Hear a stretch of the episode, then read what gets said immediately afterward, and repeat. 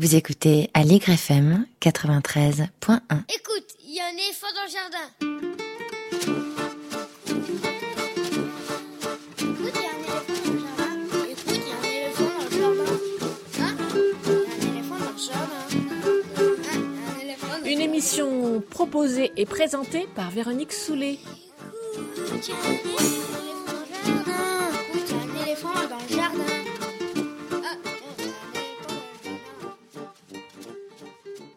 En fait, je vais jouer les avocats du diable en revenant sur le très très long débat concernant le consentement sexuel des mineurs. Souvenez-vous, récemment, il y a deux hommes d'une vingtaine d'années qui ont été accusés d'avoir eu des rapports sexuels avec deux enfants de 11 ans. Et là où le bas blesse, c'est que dans les deux cas, les juges ont estimé que ces enfants étaient consentantes parce qu'elles ont suivi ces hommes. Ils considèrent donc qu'il ne s'agit pas d'un viol, mais d'une atteinte sexuelle. C'est beaucoup moins puni. Donc, petit rattrapage de droit français pour ceux qui n'auraient pas suivi. En gros, dans le droit actuel, à part la corruption de mineurs dont on parlera pas ici, il y a trois grands chefs d'accusation en matière de sexualité. Il y a l'atteinte sexuelle, ça, ça concerne forcément un majeur et un mineur. C'est quand un majeur a une relation sexuelle, je cite, sans violence, contrainte ni surprise avec un mineur. C'est un délit dans tous les cas si le mineur a moins de 15 ans, et si le mineur a entre 15 et 18 ans, c'est un délit s'il est sous l'autorité du majeur. Si c'est un prof, euh, si c'est euh, quelqu'un de la famille, je vous raconte même pas, enfin bref. Plus grave, il y a l'agression sexuelle, ça c'est quand il n'y a pas de consentement et pas de pénétration, et plus grave encore, il y a le viol, là c'est pas de consentement et une pénétration. Voilà le panorama légal. Donc, deux hommes, deux enfants de 11 ans, zéro condamnation pour viol.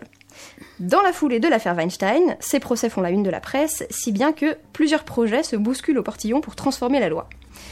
Donc, d'abord, on a celui de Laurence Rossignol, qui était ministre à la famille et aux droits des femmes sous François Hollande. Son idée, c'est d'assimiler l'atteinte sexuelle au viol, c'est-à-dire d'estimer que même sans contrainte, menace ni surprise, une relation sexuelle avec un mineur de moins de 15 ans, c'est un viol, confère l'article de loi prévu sur le viol. Marlène Schiappa, la secrétaire d'État chargée de l'égalité entre les hommes et les femmes, elle a elle aussi un projet, mais il est un petit peu différent.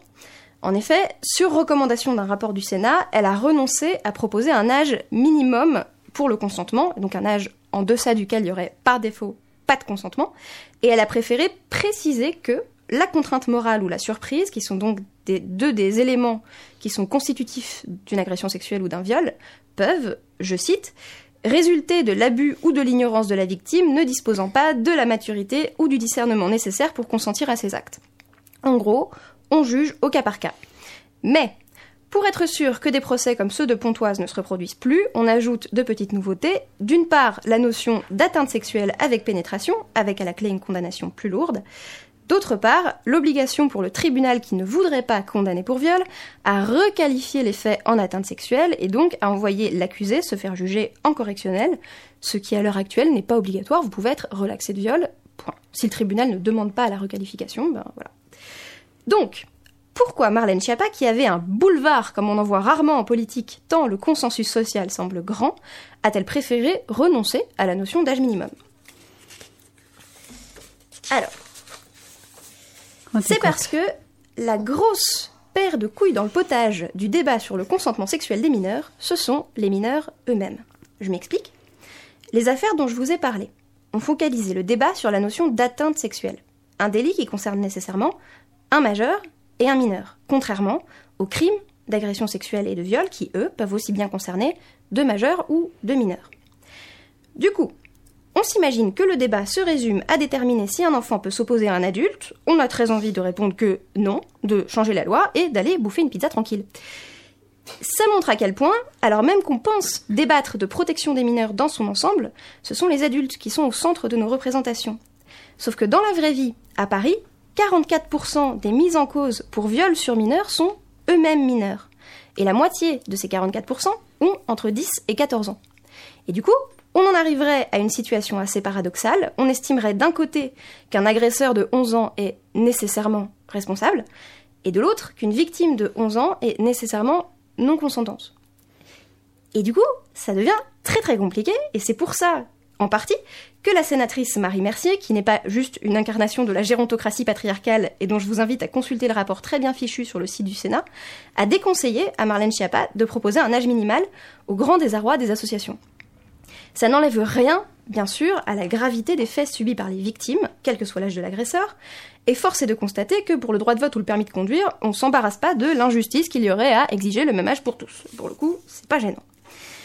Il me semble, et c'est là que vous avez le droit de me détester, que des affaires comme celle de Pontoise, au fond, même si elles nous indignent profondément, quelque part, nous rassurent. L'agresseur, c'est un homme, c'est un adulte, c'est un étranger à la famille qui s'empare dans un square d'une petite fille qu'il ne connaît pas. Bref, c'est le genre d'accusé qu'il est valorisant pour la société de condamner parce qu'il lui évite d'avoir à trop se remettre en question. C'est le genre d'accusé qui pousse pas à se dire Merde, les adultes ne sont pas les seuls à pouvoir violer, les enfants peuvent le faire aussi, il faudrait qu'on les prévienne pour éviter des tournantes au fond des cours de maternelle. J'invente rien, c'est des situations qui existent. C'est le genre d'accusé qui pousse pas à se dire Mais dis donc, la sidération dont on nous parle pour les viols là, c'est pas aussi celle qui se produit pendant les violences physiques? Si on veut éviter la sidération parce que c'est très mauvais pour le corps, est-ce qu'il faudrait pas vraiment commencer à interdire les châtiments corporels? Est-ce qu'en frappant les enfants, on ne déroule pas un tapis rouge pour le violeur qui pourra profiter de leur sidération? C'est une des choses que dit Muriel Salmona, qui est la grande euh, psychologue que vous, voyez partout en ce moment sur la question de la sidération, mais bizarrement, cette, partie-là de sa recherche, elle n'est pas autant relayée que le reste. Dans l'affaire d'Outreau, le fait que les enfants étaient aussi des enfants maltraités par leurs parents, c'est quelque chose qui a été complètement euh, laissé de côté. On a fait comme si c'était des enfants qui étaient représentatifs de l'ensemble des enfants, et pas des enfants dans une situation de maltraitance particulière. C'est le genre d'accusé qui pousse pas à se dire peut-être qu'il faudrait concrètement qu'on voit si on peut apprendre aux enfants à se défendre, ou mais si elle savait pas, la petite, qu'il allait la violer quand il lui a dit qu'il allait lui apprendre à embrasser, c'est qu'on a choisi de pas lui dire, parce qu'on pensait qu'elle serait plus vraiment une enfant si elle savait ce que c'est qu'un viol. Mais est-ce qu'elle aurait vraiment moins été une enfant si elle l'avait su? Est-ce qu'on serait moins des adultes si elle l'avait su? Bref, on a l'impression de faire la révolution, mais on reste méchamment dans notre zone de confort. Ce sont tous ces débats qu'on devrait avoir en ce moment et qui sont noyés dans une apparente simplicité, même si c'est très important de modifier la loi. L'urgence, elle est à l'éducation des enfants, c'est-à-dire au partage d'informations et de discussions sur la sexualité, sur le pouvoir, sur le corps, sur le droit, et si nous avons ces conversations, nous n'en serons pas moins des adultes, ils n'en seront pas moins des enfants, mais peut-être seront-ils enfin, grâce à nous, des enfants mieux protégés et mieux aptes à se défendre.